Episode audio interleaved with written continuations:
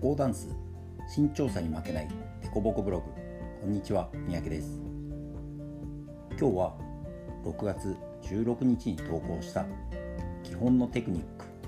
綺麗なホールドは肩甲骨がミソという記事をご紹介します。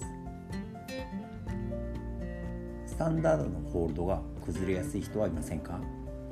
形が崩れたり2人のつながりがうまくいかなかったりといろいろ問題が出やすい部分があると思います。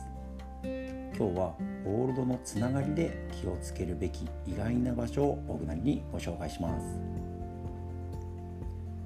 ホールドというのは体のいろんな部分を利用して作られていると思います。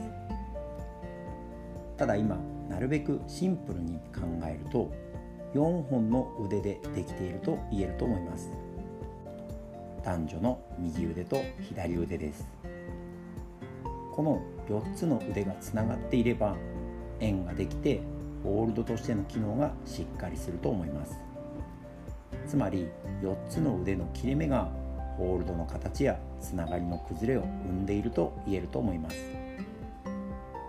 腕のつながりは次の4つの部分からできています。男性の左手と女性の右手。男性の右腕と女性の左腕。男性の肩甲骨同士。女性の肩甲骨同士。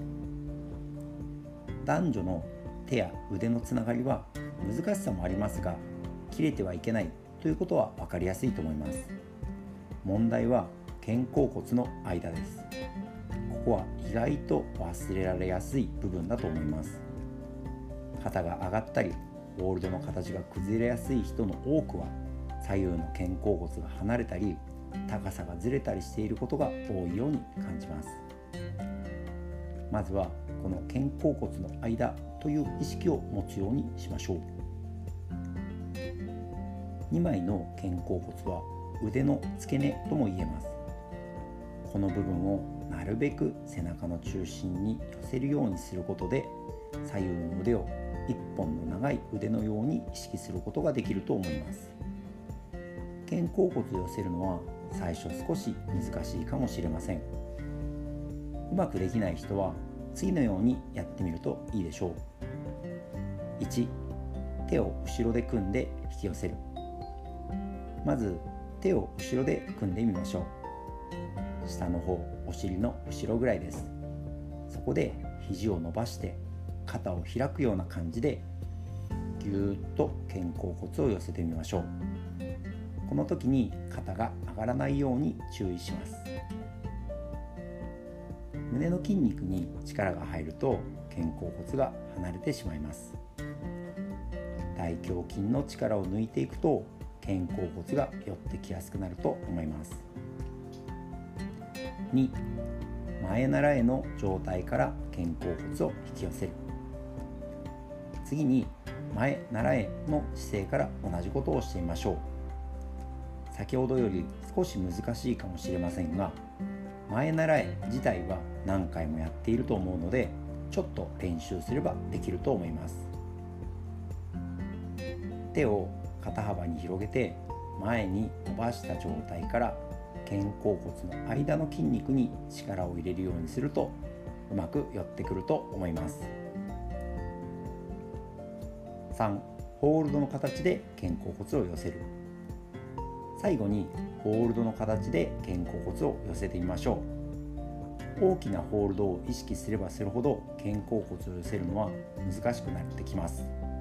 肩幅を狭くしていくイメージで肩甲骨を寄せると胸が開いて綺麗なホールドになると思います。最初は肩や首に力が入って疲れると思います。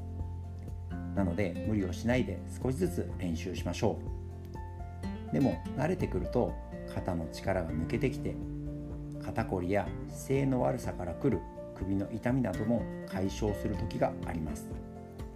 姿勢は健康に直結します。ダンスでヘルシーライフを送りましょう。まとめです。綺麗なホールドは肩甲骨を寄せる。以上となります。このポッドキャストではデコボコブログの記事を中心に社交ダンスに関係あることあるいは関係ないことを発信していこうと思いますのでよかったらまた聞いてください。また概要欄の方に今日ご紹介したブログのリンクを貼っておきますのでそちらも読んでいただけると嬉しいです。それではまたお会いしましょう。さようなら。